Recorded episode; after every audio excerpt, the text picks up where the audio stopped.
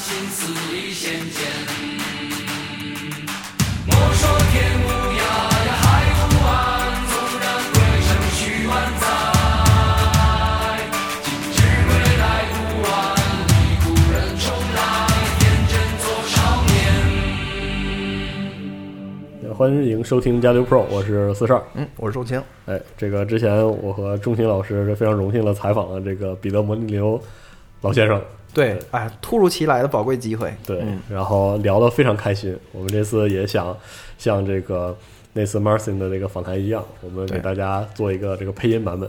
对，然后就是整个聊下来，感觉老哥是一个情怀满满而且很浪漫的人。对，特别激情啊！就是并没有感受到这几十年的从业的风风雨雨，对就是给他有有什么对，这种归来仍是少年这种感觉。哎，对对对对啊，聊就聊的真挺感动的感觉啊。然后那一会儿呢，我们就直接给大家放一下这个音轨，然后再配音呢，就是钟情老师接着配他自己。对然后魔力牛的部分呢，就由我代劳给大家念一下他说的是什么。对，然后就是如果没听过上一期那个他呃，就集合聊这个这个呃 E A 节目啊，就是呃介介绍魔力牛作品的话，大家不也不妨先去听听那个。嗯，然后就是你回如果听他采访的时候，就是大家能够回忆起他过去这几十年做的那些东西的话，挺有意思的啊、其实真的挺有意思。是啊、一个过来人，就是给你讲他的感受。没错。好嘞，那我们就正式开始吧。好。OK，呃、t h a n k you so much for your time。好，非常感谢您抽出时间接受我们采访。呃，我的名字叫 Kurt，我来自集合网。啊、集合网是一家中国国内的游戏社区和媒体。啊、我们的内容呢涉及到关于电子游戏的一切。所以非常荣幸有机会跟您聊天儿。啊，我也很荣幸。嗯，其实挺可惜的，就如果你在北京的话呢，我们就能见面了。嗯，我下次去北京可能需要三月，嗯，到时候我们可以再见面。next time. So um, maybe we should meet up then. 哎，太好了，到时候咱们提前约。呃，我不敢说大多数人都听过您本人的名字，但是我会打赌说，我们这边我这一代的每一个男生都至少知道您开发过的一个游戏，啊，真的吗？嗯，至少一两部吧。对我个人来说，记忆最深的是主题医院这一部，我觉得真的非常有意思。当时我整天玩这个游戏，从早到晚，它里面有一种很特殊的黑色幽默在里面。但是我从来没有真正把它玩的特别好，我到最后也没有精通这个游戏。但是我非常享受，就是绞尽脑汁的去管理医院的那种体验，然后去跟奇葩的病人啊、大夫啊，还有工作人员打交道，啊，非常有意思。So just it's it's just just amazing. This- Yeah, Thank well, you so thank much you. for for for that game. 好，谢谢。主题医院的制作过程其实也特别有意思，因为当时它是首批模拟游戏之一吧。你在游戏中会模拟一些挺真实的经历，而且还能放置一些这个幽默元素在里面。嗯，在一开始，其实我们开发了主题公园儿，嗯，我们非常喜欢这游戏，所以就决定做一部主题医院。这个游戏的灵感来自于我自己的一段经历。我当时因为患上了一种奇怪的过敏病，我在医院急诊室的时候看到了，就是呃一片疯狂的景象，很多的人跑来跑去啊。你说过敏是不是那个头变大的那个头特别大那个病啊？对，就有很多患有奇奇怪怪的病的人来到医院里。我当时觉得把这种情景带进游戏里肯定特别有意思。嗯，就主题医院里有一种病叫大头病，其实这个灵感来自于我当时就整个脸都因为被蜘蛛蛰，然后就肿起来了。嗯 blotchy blow up disease, and that was that the was big the- head that that, uh, that, the that big- huge head thing right Yeah, I, I, well, I, all my face swelled up because I was bitten by a spider, and all my face swelled up, and so I went into 好，这个真的发生过是吗？对，确实是我的这个个人的真实经历。 Okay. Wow, that's that's one hell of a story. Okay.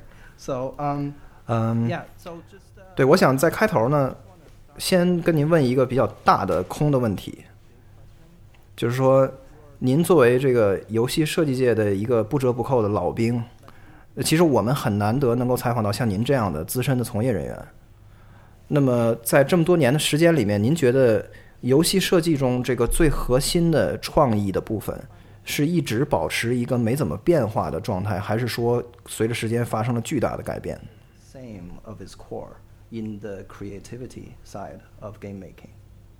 Do you think it changed? I, yeah, I, yeah, 嗯实际上变化还是很多的。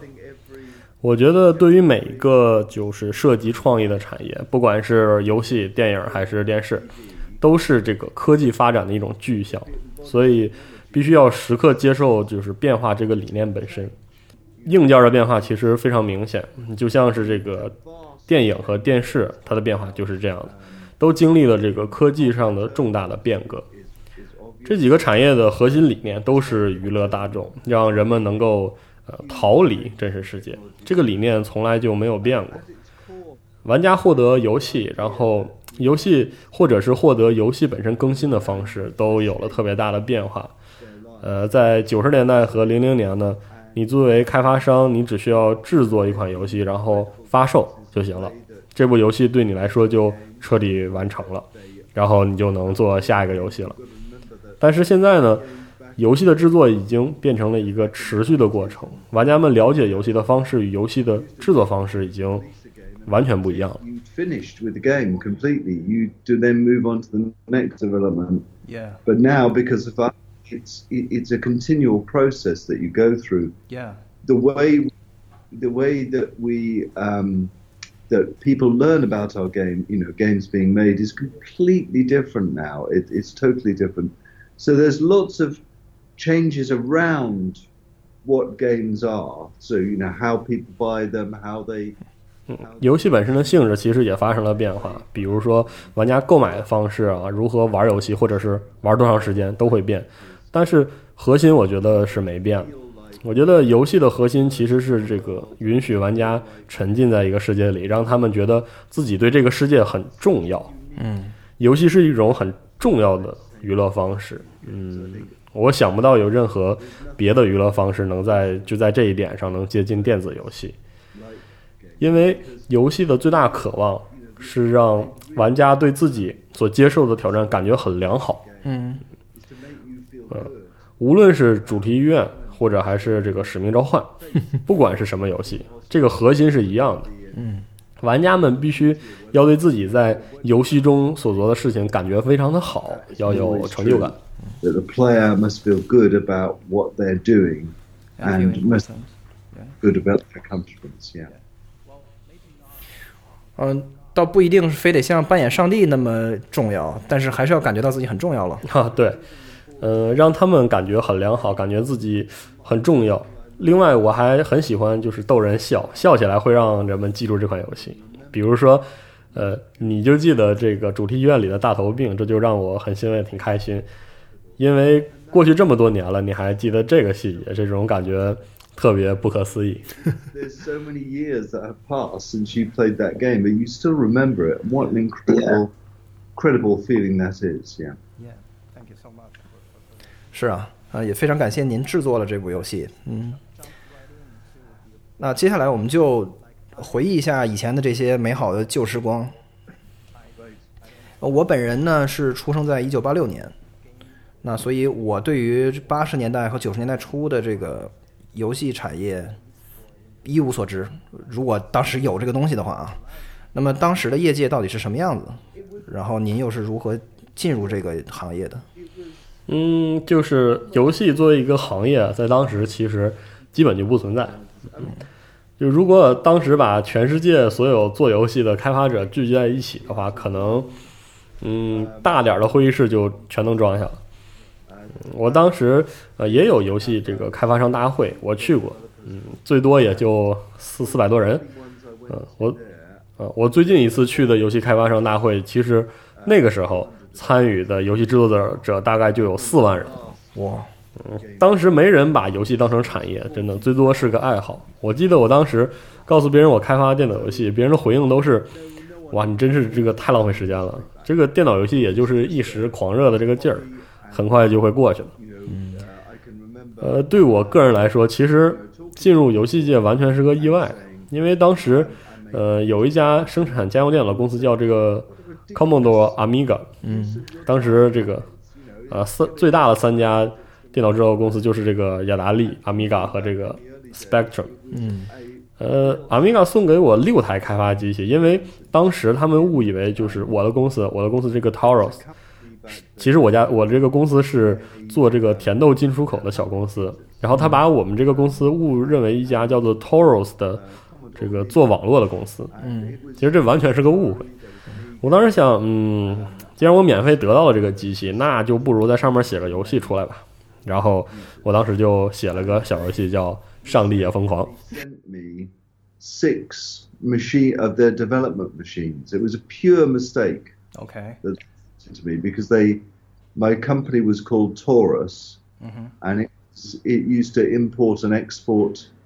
It's a tiny little company used to import and export uh, products to and from the, uh, or, you know, yeah. of the place, but you know, uh, to and from the Middle East, yeah. and it thought we were another company called Taurus, Taurus. Yeah, T O R U S, and so they sent these free development machines, and I thought, well, you know, I've got these development machines, I might as well I might as well uh, write a game for it, and I wrote this game called Populous.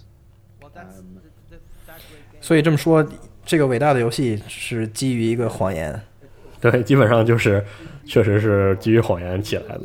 而且，游戏本身的那个核心程序，因为当时只有我一个人写代码，我不知道就怎么让这个游戏中的人物能动起来，所以我就让玩家自己改变这个游戏里的这些场景，所以。嗯这个游戏的诞生其实就完全是个意外，因为当时只有我和一位朋友，然后我们就坐在一个小屋子里来制作这个游戏，而这个游戏就发行之后的那种成功，真的就特别匪夷所思，比我想象的要成功的多得多。就在游戏发售的那年里，这部游戏的销售收入占据了当年 EA 的全部收入的三分之一，就真的是一个特别匪夷所思的年代。因为当时 Guildford 就没有任何其他任何一家游戏公司。 In the year of its launch, it accounted for a third of all the Electronic Arts revenue. So it was it was just a, it was an incredible time. Well and there, you know, it, it was it was only there was no other developers in Guildford at that time, and so you know we we we just um, we we we were just making up everything that we did. Yeah, by accident. 对，完全是个意外。对，有一点你得知道，就是当时就是没有互联网的，就也没有相关的书，你也买不到这个游戏制作的这个书。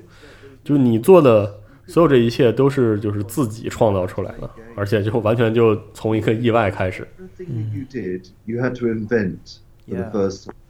Every single thing that you did, you had to invent, and um, so it was it was born out of out, out of accident, really. Yeah. So was it on a like a... 当时的游戏是放在软盘上的，对吧？嗯对，当时用的是这个三点五英寸的软盘，就这种长方形状的软盘。我现在其实还这个保存着当时那款游戏卖的时候的软盘，现在里面数据可能早就损坏了。嗯，就使用软盘其实挺吓人的，因为当时有可能一忙就会出错，就是现在看来可能就是不太可能发生，但是在当时就开发游戏的时候，你总得换那个盘。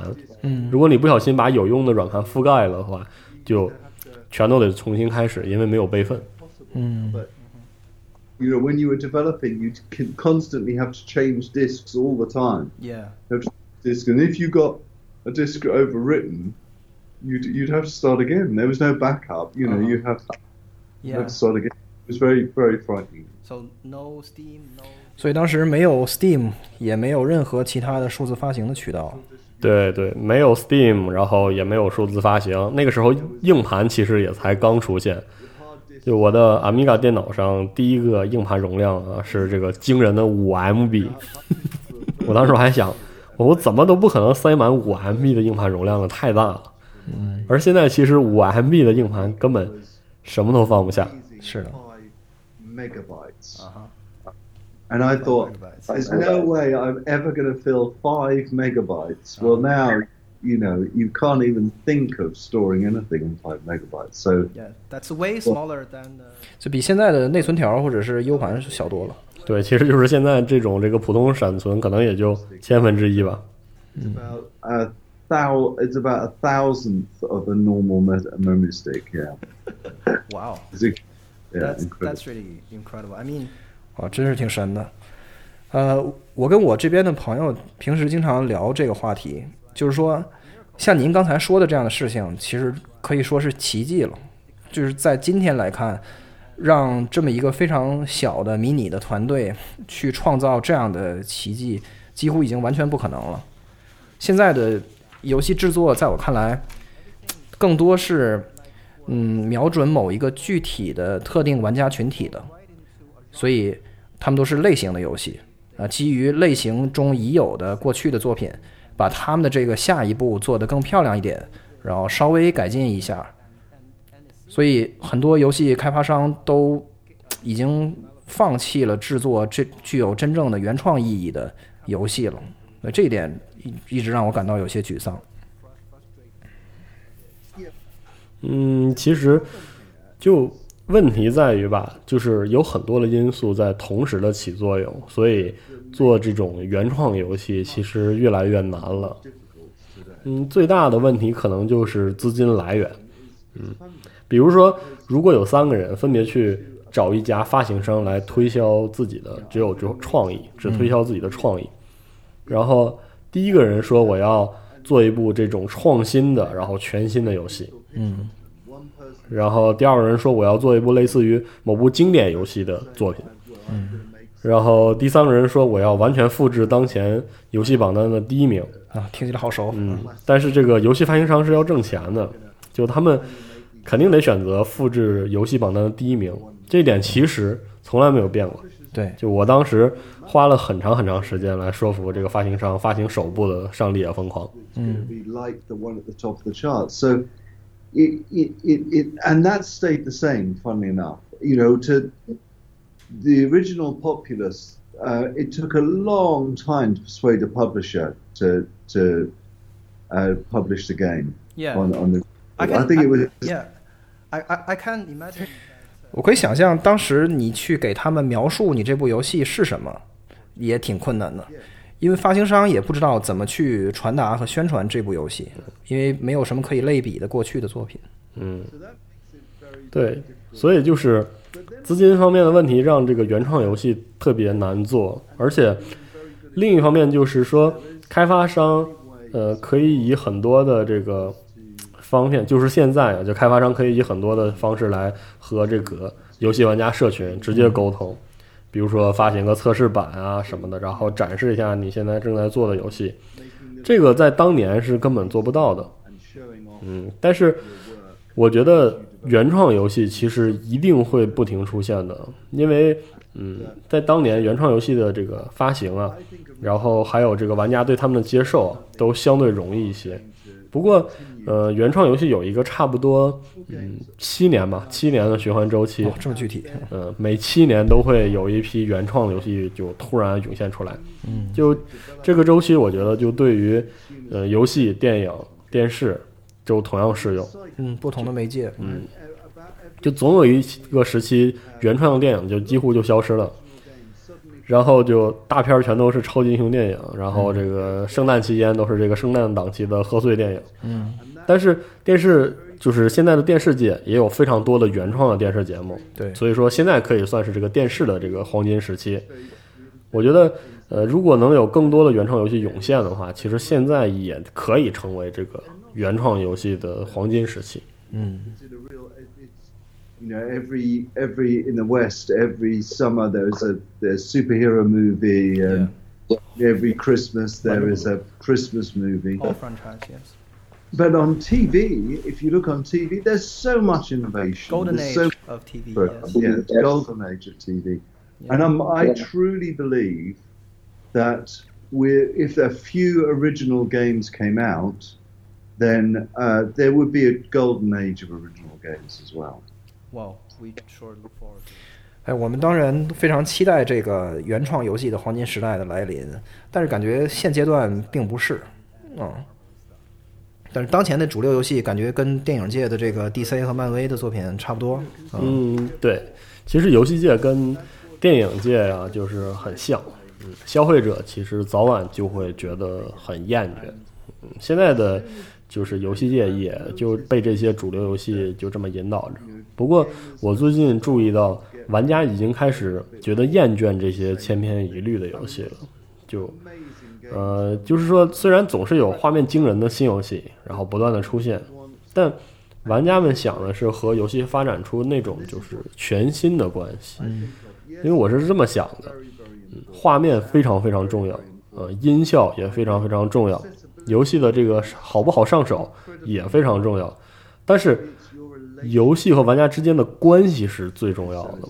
就游戏在，就是玩家在游戏中要对自己的身份有认知，然后在游戏中怎么表现自我，在游戏中怎么和其他人产生关系，这个是游戏最独特的地方，尤其是和别人产生这种关系和关联这一方面。嗯，就游戏最独特的一点在于，我如何在我所这个我如何从我在游戏中所做的一切中得到这种满足感。然后与游戏的这个关系，因此就变得就非常非常重要。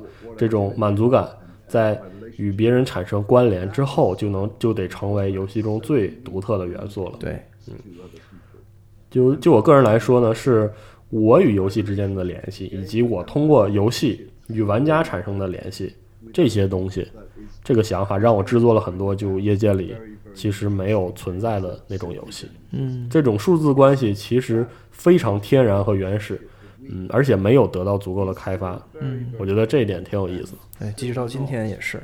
Uh, not being explored. So I think there's a very interesting, interesting thing. Yeah. Okay, so.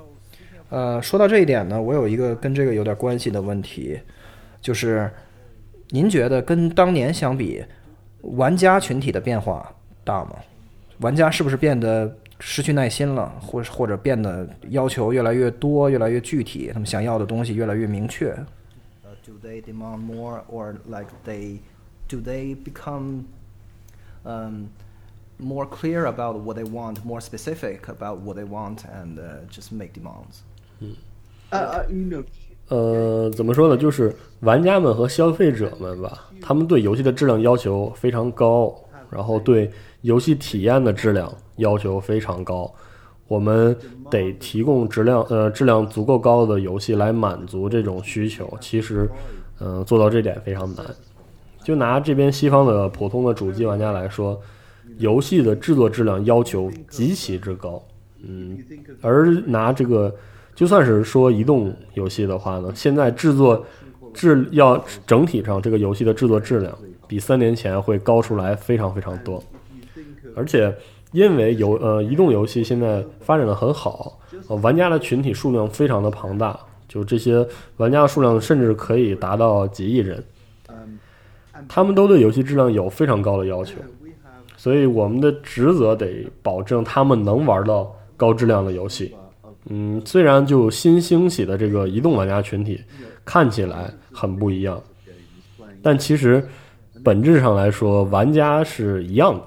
嗯，就是人总是有一种呃逃离的愿望，他们就是希望体验那种惊奇的感觉，然后希望得到呃一种那种感觉，就是他们希望感受到的是嗯打赢一场胜仗的那种那种快乐，或者是赢得一场挑战之后的这种愉悦感，或者是就感受与其他玩家并肩作战那种感觉。嗯所以尽管玩家的数量急剧增长，但是其实核心上骨子里玩家是没有变化的。就在当前，游戏的节奏非常重要。呃，一个玩家熟悉一个游戏，呃，要多长时间这个设计非常非常重要。呃，其实，在当年主题医院也是一样的，就一上手的时候呢，主题医院的体验可能会让你挺痛苦的，然后你得玩这个教学阶段，对，或者有的时候你可能还得读说明书。但是现在来说，玩家的注意力集中时间可能也就十秒钟吧。就如果玩家不耐烦了，就马上会换到别的游戏上。是的。someone can get into a game is essential. You know, you have back in the early days, Theme Hospital was the same actually. Um, you, you, you, you, it was very painful to play the game at the start. Definitely. You had to learn all the controls. You had to, you had to, you know, you had to play through these tutorials. Sometimes you had to read a manual. Yeah. Whereas now, you have about 10 seconds of attention Yeah. before they're going, well, I, I, I'm- I can't be bothered with this. I'm going to, going to move to the next app. Or, Yeah, because I have too many. 对，因为玩家的选择太多了，不止这一个， 所以他们对这个游戏不耐烦，就是总是有这个其他的选项了。所以现在我们得做的就是，呃，就让游戏一开始，几乎就在一开始就给玩家灌输一种好奇感，就这种感觉非常的难。其实从另一方面来讲，玩家在玩游戏的时候，尤其是玩那些网络游戏的时候，他们玩这个游戏不止几天，也不止几周，就甚至可能要玩上几年。是的，而且他们就是每天都玩，还要玩上几年。是的，呃，我之前开发过一个游戏叫《神鬼预言》（Fable），开发这个游戏大概要整整三年，而且当时开发团队大概有一百五十人。我们开发这部游戏的过程其实非常辛苦，就每天可能要工作十六个小时。我还记得游戏发售的时候，发售日是个周五，嗯，然后在下一周的周二，我就收到一封邮件，一个玩家跟我说他已经打通了我做的这个游戏，他特别特别喜欢，然后很期待下一部作品。我当时想，我的天呐，我花了这么长时间制作这款游戏，居然在下一个周末就打通了。不过现在就完全不一样了，你发售一部游戏的时候，玩家要从你的游戏中得到内容，然后有挑战，而且还要有那种嗯接触的感觉。然后呢，他们还要求这种感觉得持续很长很长时间。所以，如果从这个方面来讲，玩家们玩家们其实是变了，就他们对游戏的质量要求变化了，他们对这个不仅仅是对上手这种难度有要求，而且对游戏时长要求也高起来。some people will, well, absolutely need content and need uh, challenges and engagement for many, many, many months and, and years after that. So, so gamers have changed. They've changed in their demand for quality. They've they've changed in their the accessibility of the game, how easy it is to understand and how easy it is to play, and they've changed in in in uh, their playing uh, sessions and, and playing time. So that that has changed, and it, it's also changed in other creative mediums like television. 其实电视界也有类似的变化，比如说我们可以做个小实验吧。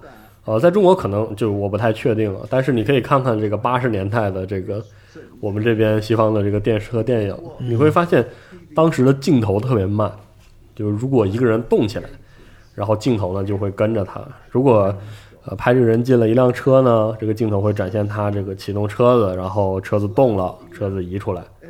现在的我现在我们已经完全不那样做了，就现在的电视镜头都是四秒一切。然后在八十年代呢，就十九秒一切。对，对游戏来说也是一样。其实我们现在的游戏对上手的这种难度的要求越来越，就是这种调整越来越高了。Every four seconds, there is a new cut. Back in the 80s, it was 90 second cuts. Every 90 seconds. And the same is true in gaming. We have we have so much more accessibility now than going back to the Yeah. early yeah. Yeah. Wow. That's that's. Man. Uh. Well, just. Well, maybe it's just. me. 呃，可能只是我自己这么想了，我不一定是主流。我我经我经常觉得自己还是比较这个书呆子的呢。 我会觉得说，游戏界有一种反智主义的感觉，就是游戏开发商他们总是千方百计的想要让游戏变得简单啊。这个事情当然有它的道理，但是就是为了让玩家们可以不费劲儿的去玩游戏，然后能够一直停留在里面。我觉得这一点慢慢成为了游戏开发的某种障碍和限制，它让我们没有办法拥有像当年八十年代、九十年代的主题医院这样的游戏。就我觉得这种倾向，某种意义上在宠坏了玩家。呃对这个事情您是怎么看的？For me, it's. I always feel that it would. It, it could be too much, just just to spoil people. So what do you think about that? It's a real design challenge. 这其实是个这个很很重要的一种设计上的挑战，因为在现在我们这些玩家或者人们有太多太多的选择了。其实你想想以前的时候，玩家是得走到店铺里，然后从这个架子上选，然后选好之后取下一个游戏回来，付款走回家，然后把游戏装上。他们已经为这个游戏花费了很多的时间和精力，所以他们就会坚持的玩这个游戏。然后到了现在呢，就不用说这个移动游戏了，就就算是在这个 PC 或者是主机上，如果玩家厌倦了一款游戏，他们就能马上把它直接删了。所以呢，就对游戏的这个设计本身啊，设置了一种特别棘手的问题。嗯，就我怎么让玩家能坚持玩这个游戏呢？其实这个问题的答案也挺简单的，就是我去让玩家去做一个非常非常有挑战性的事儿。嗯，然后这个事情呢，可能比较无聊，比如说让他们不停的去刷呀、刷怪啊，或者是让他们去打一个非常难的 BOSS，或者呃，就是打一个非常非常难的合作任务。嗯，但是呢，前提是得要玩家对赢下这个战斗的期望非常非常高。对，但是比如说，呃，有一部游戏里有无数的战斗，然后呃，也许一开始你会觉得挺感兴趣的，但是几次之后呢，你就就开始失去兴趣了。呃，但是呢，如果我在战斗结束之后呢，给你一个宝箱，然后宝箱里有价值很高的宝物，这样的话就会让你的兴趣大大的提升。对，或者这种这种设计会让你想击败 BOSS，因为你可能会想要得到宝箱啊之类的。预期的管理，嗯，所以现在非常重要的一种设计就是让玩家有动机玩下去，让他们想知道接下来有什么，完成下一个挑战会如何如何。呃，不管是这个很无聊的挑战，还是很大的挑战，对，所以这样玩家们就不会轻易放弃一种目标感嘛。嗯，游戏界就其实是需要这个更多的那种超高的制作技艺，所以因此要把游戏中的这些叙述啊、故事啊、奖励啊，还有这些期待的这些元素，必须都得经过非常精妙的设计才行。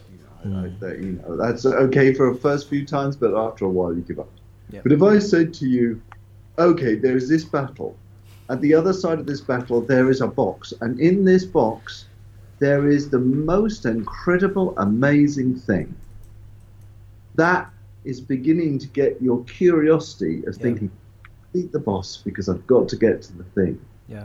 And it's more important now that we always make sure that the player's motivation about what is next? What is round the next corner? What's over the next hill? What what is comes after the, the, this challenge, whether it be a boring challenge or a big challenge, has got to be excellent. Yeah, keeps people wonder and uh, curious. Yeah, then people will just give up. So you ha- we have to. It, it's more craft. We need more craft in, in the games industry, Yeah. and we need to realize that things like narrative and story and rewards and anticipation uh, have to be very, very well crafted. Yeah. Very. Yeah. Okay. Thank you. So so let's go back to to your work, your uh your games. Like uh, let let let's talk about. 好，非常感谢。那我们还是拉回来聊您自己的作品， 呃，比如这个上帝模拟类游戏，我们会说《上帝也疯狂》毫无疑问的开开创了这个游戏的类型。当然，还有就是随后的这个黑与白。呃，最近一两年，我其实想不太出来有任何类似的可以相提并论的开创一个新类型的游戏。所以这点让我一直很感兴趣，因为我想知道，像您是怎样得到想要制作一部上帝模拟游戏这样的灵感的？你觉得这是纯粹是直觉觉得这样很好玩呢，还是说，呃，您也意识到或者相信这里面有一些心理学的一些机制上有一些道理，或者说有一些其他的元素让你觉得这种类型的游戏，上帝模拟的类的游戏一定会让人呃非常欢迎？嗯，其实从这个《上帝也疯狂》的系列开始说吧，就我当时完全不知道这个系系列会开创一个游戏类型，这里面其实有挺多运气的要素。但是其实同时，我直到现在吧，也还会思考这种问题，就是能够掌管控制一个自己的这种世界，到底是怎么样一种感受呢？就我觉得这个这个理念其实挺让人神往的。嗯，我记得小时候我读过一两篇，就那种小故事吧，我现在也记不得名字了，但是名字呃这个故事的内容是有关道德责任感的，就每个人都有自己在乎的那种东西，嗯，比如说在我们自己这个现实世界里，呃，对于我们的宠物来说，我们其实就是神，然后我们也能获得这个。呃，我们养的宠物猫和狗这种无条件的爱，然后这种就拥有一个完全依靠于你的这样一整个世界，其实会给人很大的力量感，因为它能唤起你身体里一种那种强烈的情绪。嗯，就我在这个《上帝也疯狂》中无意的就发现了这个理念，然后后来其实，在上呃黑与白中就想对它进行这个进一步的那种更深度的一些讨论。嗯。他就嗯，给玩家一个这种有这种怪物组成的这样一个世界，然后玩家怎么玩游戏就会影响这个世界组成的方式。对，就这个理念很有意思，就是我非常感兴趣，因为它真的就能给你一种成为神的感觉。对，所以这个回到你之跟之前这个问题，就如果这个上呃这个世界完全依靠于你，然后呃你如果不在的话，这个世界就彻底遭殃，你的感觉是什么样的呢？其实，嗯，有的时候你就会很恼怒，就觉得哎，你们自己去做不就得了？因为，呃，呃，你要不停的去这个发号施令，对，然后要不停管各式各样的事儿，对。但是有的时候你会觉得，嗯，其实我应该在这个世界里，这个属于我的世界里，多耗一点功夫进去。对。you know, you, you feel like giving de- destruction to these little people, Yeah. but sometimes it makes you feel, well, I, you know, I'm gonna, I'm gonna really, you know, I'm gonna really spend some time with my little world. I think it's a sense of uh, responsibility. 我觉得这里面还是有一种责任感，就这种责任感让你，当然有的时候会让你觉得压力很大，但是也有的时候这种责任感让你能够沉浸进去，让你觉得好像他们真的很需要你，这种感觉有点神圣。嗯对，而且，呃，这种类型其实也很有幽默感。就对我来说，最就是最好笑、最好笑的部分是玩家可能对自己会有一些发现，就他会能发现自己的一些东西。是的，就比如说黑与白吧，你可以对你自己的这些村民，还有你的这个神兽很残忍，然后对你的这个村村庄也很残忍，但是就这么做，这个游戏的表现呢，也就很搞笑。然后所以说，这个游戏中的那种幽默元素，其实是非常非常动人的，非常非常吸引人的。嗯，啊，我看过您有一回在这个 TEDx 上面的演讲，就是关于黑与白还有其他几个游戏中这个玩家行为的比例，就是呃，结果是大多数人在游戏中都是倾向于扮演那个善良的那种上帝，但是也有百分之五到十的玩家会选择去扮演一个残暴的神。其实，在黑与白是这样，呃，在神鬼寓言里其实依然是这样。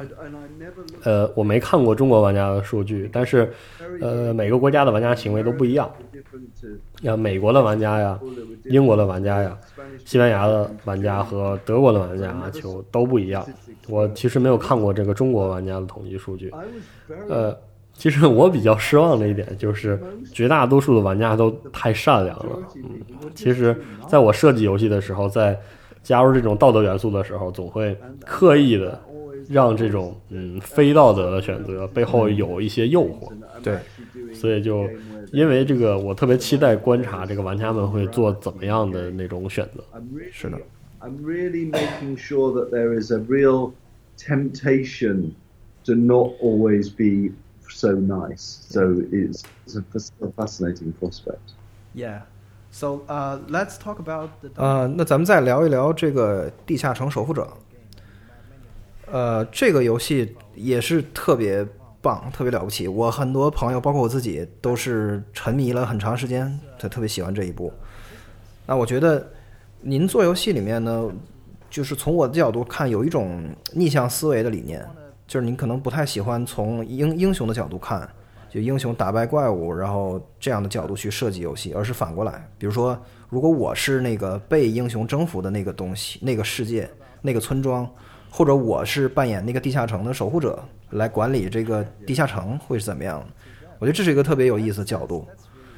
但是我并不觉得这条道路上，就是后面的作品都继承的很好，因为有很多游戏开发商想要继续的做类似的游戏，去模仿您过去的这几个作品，但是好像没有几个人真正的成功的复制了当时的成功。嗯，我所以我想知道您是怎么想的。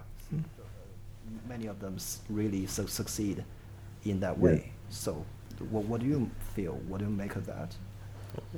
Well, you know, Dungeon Keeper. 呃，其实这个《地下城守护者》这个游戏灵感来自于《零零七》的电影，因为我觉得，呃，《零零七》电影有一点就让人特别沮丧，就是在这个最后，这个邦德最后总能成功的打败坏人，然后像这些坏人花了一辈子的时间，就建造他们的基地，然后雇佣了那么多人，上万人给自己干活。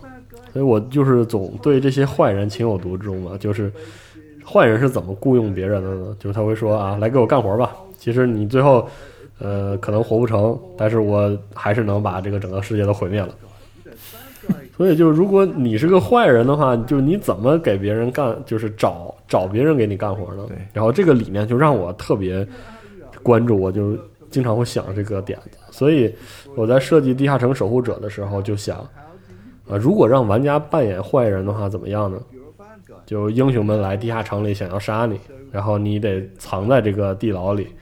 呃，所以，嗯，制作这个游戏就那种经历非常非常棒。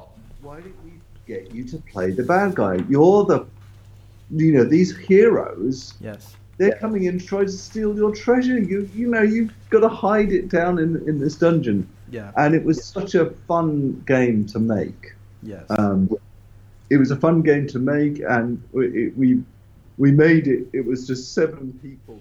然后在当时做这个游戏的时候，游戏团队一共只有七个人。 然后我们其实干活干得特别特别努力，因为我们也特别爱这部游戏，特别享受做这个游戏的过程。其实这个游戏里有很多机制是在最后才加入的，就是比如说挖掘地下城这个机制是开发末期才加入的。呃，我在。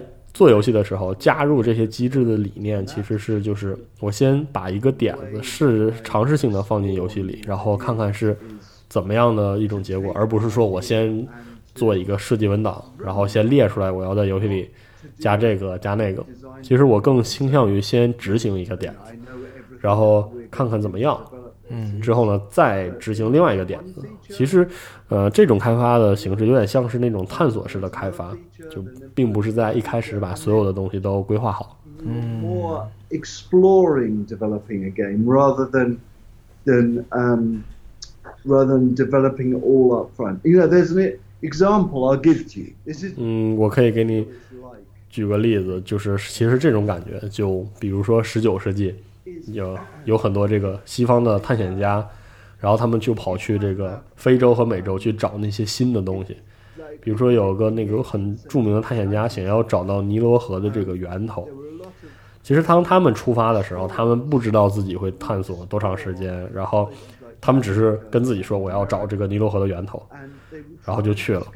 嗯，我觉得做一部这个创新式子的游戏也是这样的过程，就像这个做《地下城守护者》这样。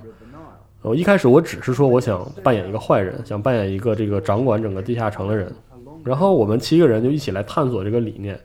所以我觉得就是这样一种探索的开发方式，让我们制作了一起这种以前从来没有出现过的游戏。然后如果你换个角度说呢，比如说我想做个 FPS 游戏，对然后里面就会有这些元素，里面得有这种快速的枪械切换啊，然后有可能整个场景都在月球上啊，等等等等，全都列出来。这样的话，其实你不是在探索，对就你只是在简单的执行理念，对这个过程和探索是完全不一样的。对，所以《地下城守护者》是我参与过的这些项目里最为纯粹的创新式的游戏开发。就一开始它的理念只是简单的扮演坏人，结果到最后的最后，它才变成了《地下城守护者》这整个一个游戏。 It's going to have uh, fast gun switching. It's going to be set on the moon. What you're doing there is not exploring, you're implementing. And that's a very different way of discovering a piece of entertainment. Yeah. So Dungeon Keep was the, was the purest form of innovational development that I've ever ever ever done. I think in the, we started out with this with this. Okay, how would it feel to be the bad guy who runs the dungeon?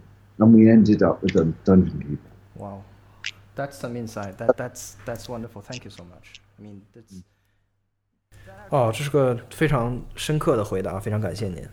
我觉得如果我是您的话，可能也会想要去用同样的设计策略。嗯 so. Let's talk about uh, the actual uh, 其实这么做其实风险挺大的.就非常非常冒险。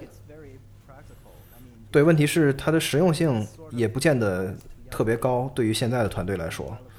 如果你讲这样的建议给年轻一代的游戏开发者或者是一个项目的负责人的话，他们可能觉得不太可行。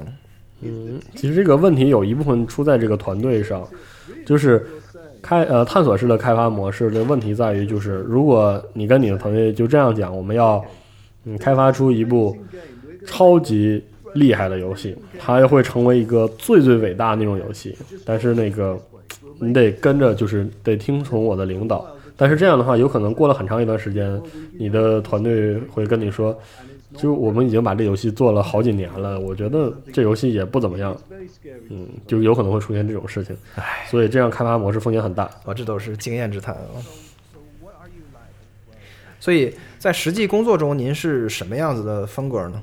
比如说，您是一个特别也细节导向，然后特别关注每一个具体的事儿，要亲力亲为那种人，还是说，嗯，您只是把这种大的想法、创意告诉你的团队，然后放手不管，让他们来去落实具体的细节 uh, 其实，嗯，找到合适的团队是最重要的，就合作最紧密的团队才是那种最完美的团队。嗯，我个人比较喜欢对我的程序员和这个美术来说，我们要做这样一件事情。我不会告诉你怎么做，我也不会把这个过程中每一个部分都告诉你，也不会给你一个这种设计文档。我喜欢让这个团队自己去承担这个责任，就得让团队的成员去在乎自己的作品。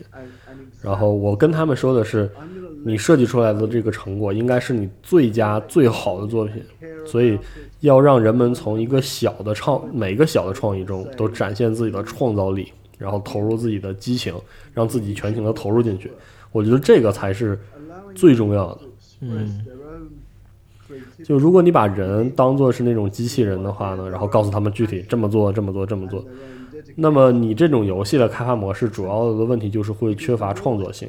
就我喜欢让一群这种喜欢新创意的人一起干活，这种就是这个样去做，让我觉得特别有意思。是的。 creative approach you get. market. So we're I we're like a collaboration of of um, people who love new ideas. That's that's what I think is the most essential thing. But sometimes, you know, what you're describing to someone is so 嗯，有的时候有些理念就特别特别难阐明阐释出来。就比如说做这个《边境之旅》这个游戏，就里面有个背包，然后你可以把所有的东西捡起来放进背包里。这个背包的机制特别特别难描述。就看他们设计的时候，我就一直对我这个整个团队说不行，这个这个看起来一点都不像背包。嗯，然后后来我就亲自写了这个背包设计的代码。所以有的时候我确实就是会亲自来写代码，然后用这种代码来启发我的团队，让他们他们能了解我的想法是什么样子。嗯，所以就现在来说，就是我也在写一些代码，但是呃，我还是不能具体告诉你具体是什么。呃，因为我想做那种东西，就是特别难用 PPT 啊，或者或者是什么演讲的方式去展示出来。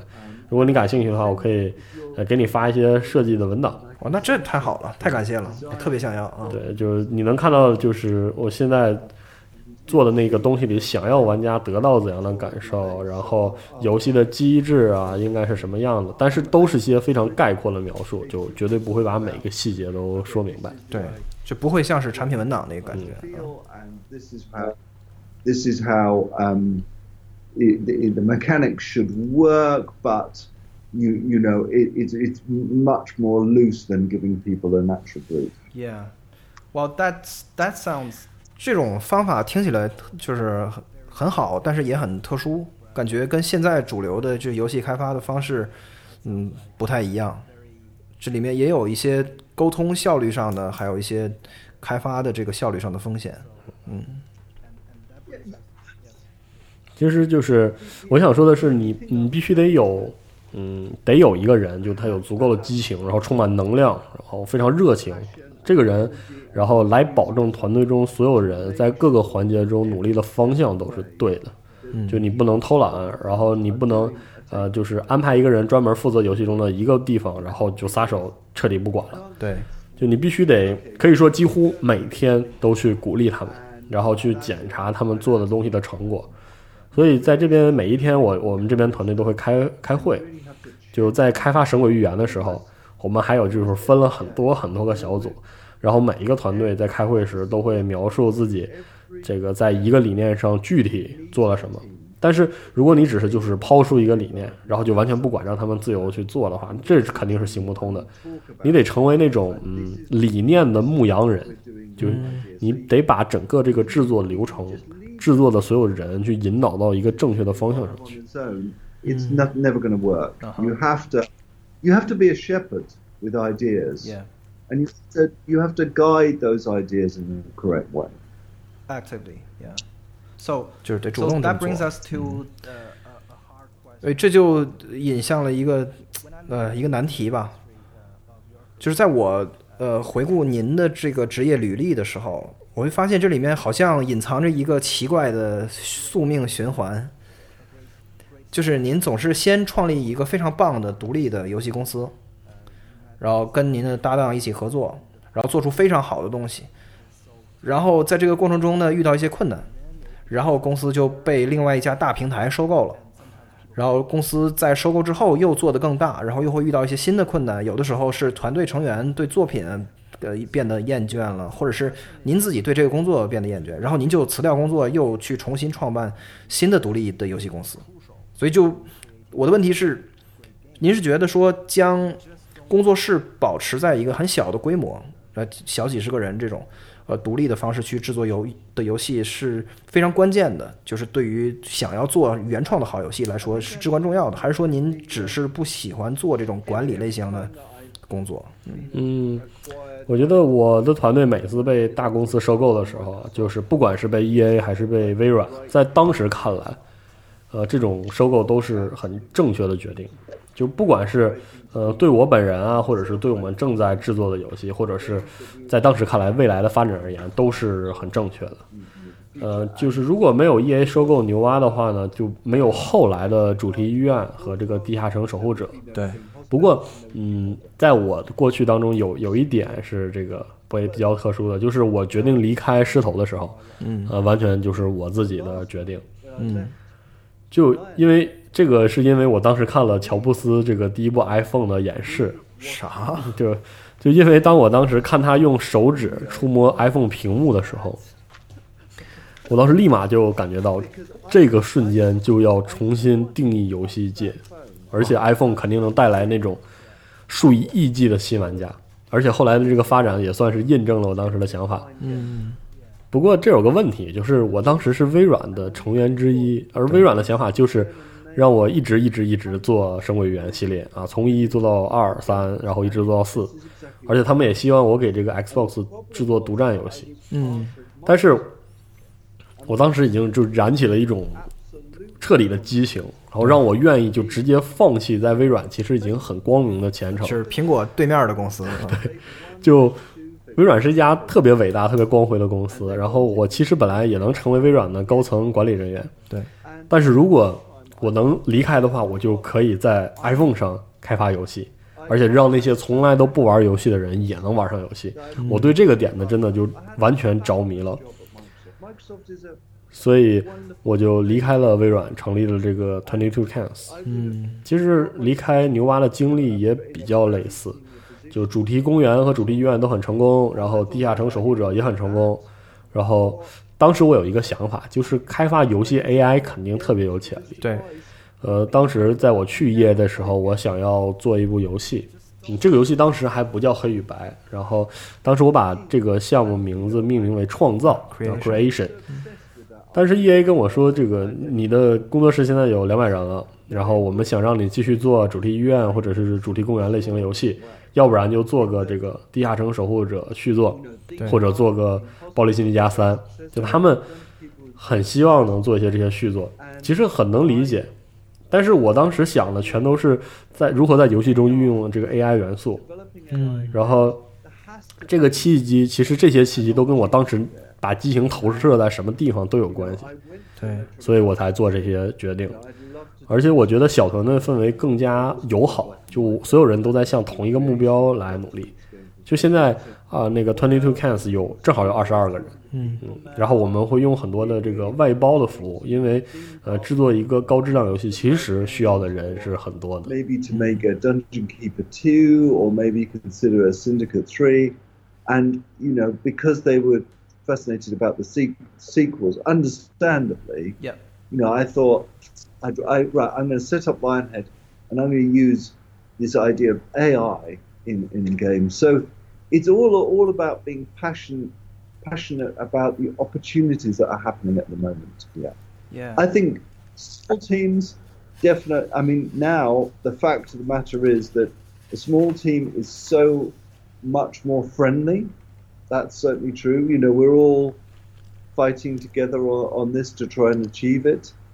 But it, it's very, you know, now in 22 cans, we have, you know, we've got 22 people, but we use a lot of outsourcing people as well because the amount of people it takes to make a high quality game is, is enormous. It's Yes. enormous. It's, it's, uh, Yeah.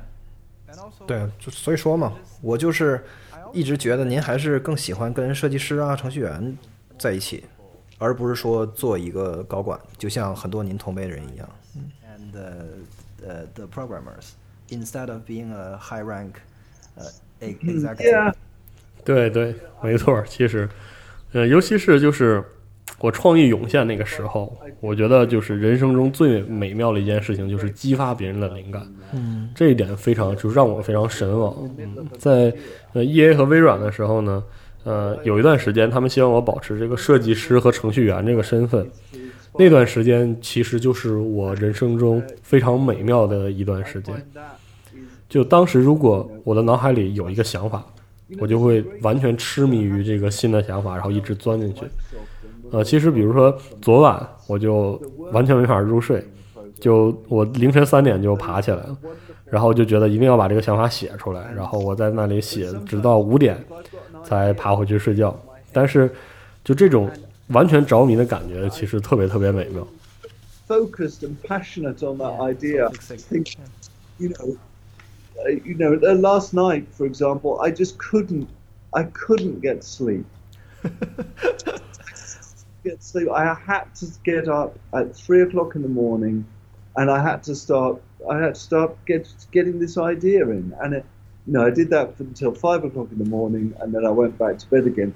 And I just have, I just, I love what I do so much that it is, it is it's a wonderful obsession now. Yeah.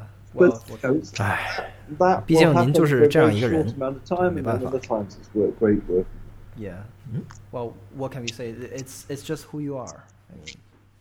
Yeah. 对. Okay. So um, so uh, what is the trail? 所以我们来聊一聊边境之旅。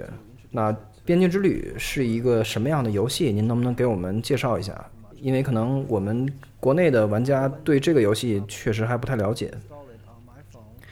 然后我今天呃早晨装了这部游戏在手机上，然后玩了两个小时。我感觉它非常的舒缓放松，然后就是一个休闲的小游戏，所以是这样吗？It, the, I love the idea in the trail. 其实就是边境之旅的理念是让玩家去探索。就我特别喜欢一个点子，就是让玩家一直能看到这个，一直让玩家一直玩儿，呃，一直玩到这个能看到山丘的另外一端，然后玩到看到下一个路口才罢休，这种感觉我特别特别喜欢。就游戏设计的理念其实就是要让人们从这个现实世界中逃离，呃，就游戏的目的其实是想让人停下自己的生活步伐，然后让玩家去找自己的家，去找呃真正属于自己的家。那那个其实才是这个游戏中让你探索的目的地。然后你找到一个小城镇，然后和这个镇子里的居民一起把这个小镇打造成那种特别特别棒的地方。游戏的精髓其实是探索、寻找，还有这个收集和制造。这个游戏很让人放松，就是我很喜欢游戏的这个特点，因为，呃，我在设计游戏的时候，我想到的都是那些喜欢玩这个消除类游戏啊，或者是这种建造类的游戏的人，然后我觉得这类人往往会在这个通勤乘车的时候玩游戏，那整个世界在他们周围特别喧闹的时候，然后他们沉浸在这个自己的这种世界里，就很喜欢那种逃离的感觉。所以，嗯，边境之旅是一个探险、制造，然后和他人交易、找自己家的这样一个游戏。然后在这个游戏里，你可以和你的邻居一起把城镇建成那种最好的、最棒的地方。The whole, the whole world is going on around them. They're down over their games, and they love that escapism Yeah. that's there. So the trail is about exploring and crafting, trading with other people, making stuff, and finding a home Yeah. somewhere to call your home, and then you know working together with your neighbors to make that the best lit uh, town. Yeah. But it's also very different. 对，但是这个游戏也跟您之前的所有的游戏相比，差别非常大， 也是个手机游戏，所以这个对于您本人，对于和这个 Twenty Twenty Two Cans 都肯定是很大的一个挑战吧。确实是挺大的挑战，因为，呃，开发手机游戏的特点就在于它这个变化特别快。就一开始，呃，很多移动游戏的玩家都是没有经验的玩家，但是现在其实很多这个移动游戏、手机游戏的玩家都已经是比较有经验的这种玩家了。呃，然后有数十数亿的玩家接受这种手机游戏的挑战，我觉得这种人数、这种规模特别让人有意思。就手机是一个很跟人非常亲密的设备，然后手机上的游戏也是人们时刻都能接触到的。这种就和传统得我们得坐下来，然后打开游戏机玩的游戏很不一样。手机这种设备，它支持的是一种特别快速的游戏节节奏，所以它也应该给人带来那种休闲放松的感受才行。 people always have with them. And that is very, very different than me going somewhere, sitting down and playing something.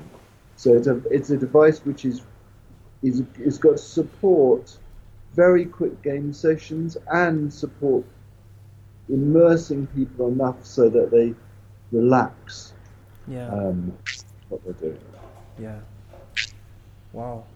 Uh, I'm pretty sure that uh, the the uh, the players here in China would enjoy it. 啊，我相信国内的玩家肯定会非常享受这部游戏，而且在中国您也有非常好的合作伙伴，嗯，所以我想祝您的作品在这个国内获得很大的成功。嗯，是的，他们其实确实非常不错，而且他们让事实上是让游戏变得更有趣了。very much more interesting，I think so。I'm very impressed with that，yeah。thank you so much。so，the final question，just 好，非常感谢。那最后一个问题呢，就是在中国，虽然可能游戏开发群体没有那么的庞大吧，但是还是有很多年轻的呃这个游戏开发者和这个呃游戏的创业公司。那么呃，依照您在业界的这些丰富的经验，会对他们会有什么样的建议呢？so。What would you teach or say suggest uh, from your experience and uh, your understanding of this line of work uh, for them? I, I, I would say to them, 嗯，我想说的就是，嗯，首先你要有一个理念，有个点，然后把你所有的激情、所有的热情、所有的心血，把你的灵魂都投入到这个理念上，然后永远都绝对不要放弃。哪怕游戏并不理想，但是很多时候这不代表游戏一开始的理念有问题。嗯，就算没有发行商愿意和你签约，也不代表你的理念行不通。你一定要做下去，一定要战斗下去。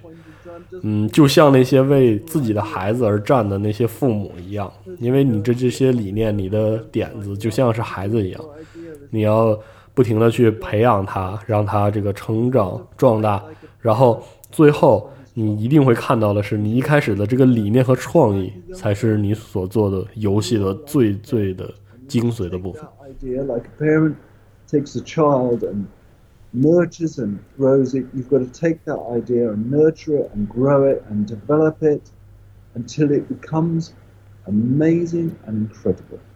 And then so you can sit back and compare the original idea you had with what your final game is. Yeah. 非常有启发性啊，非常热血啊，非常感谢您啊，很荣幸能有这个机会跟您呃做这个采访啊，我希望我们以后还能有机会继续坐下来做这样的聊天，然后呃祝您的游戏成功，然后我希望我们一直读不到您的传记，嗯，然后我希望您永远都不退休，然后我会永远会一直好奇想知道您的下一部作品是什么。呃，我想有一天可能别人会发现我直接死在键盘上，其实一直工作到最后，这样我觉得是最好的。呃谢谢。Thank you. Thank you, Mr. Molyneux. Thank you. Thank you so much. 谢谢。Thanks for all the masterpiece. Thanks. Yeah. Thank you. Bye bye. So, okay, bye. OK，这就差不多结束了。对，刚才这个，因为这个，因为魔力牛的这个语速比较慢，是的然后这是一方面，另外一方面，因为这个用 Skype 这个有一个延迟的问题，嗯，所以就是会导致中间这空白的部分比较多。是的大家怎么弄的，跟那个什么听力练习似的。是的，其实、呃、有点推荐大家，我们会放出这个完全呃没有我们再配的中文的这个音轨，嗯然后也推荐大家听听，因为魔力牛老爷子就是字正腔圆，说话还挺慢的，大家可以听一听，其实也挺容易懂的。是，然后就怎么说呢，就很受启发的一次采访，可以说对，我觉得就是英雄所见略同吧。就你看着看这个游戏制制作人讲的这些东西，听多了之后，你你会你你会发现，确实是杰出的制的制作人有一些相似的东西。对，就是那种热情，然后对那种冲动，或者说那种创作的冲动嘛，就其实挺打动人的。然后还有一点就是让我一直在回想的，就是他刚才讲的这个这个 escapism，就是说嗯他觉得游戏其实是一种一种从现实的逃离。对，啊，他这种他说就是他有的时候你在一个非常吵闹的环境里，但是你就想戴上耳机，然后你就想，哎，那个打开一个一个就游小游戏，然后你就沉浸在里面，哎然后就你就你就可以跟那个暂时的，就是跟跟跟现实就是脱节。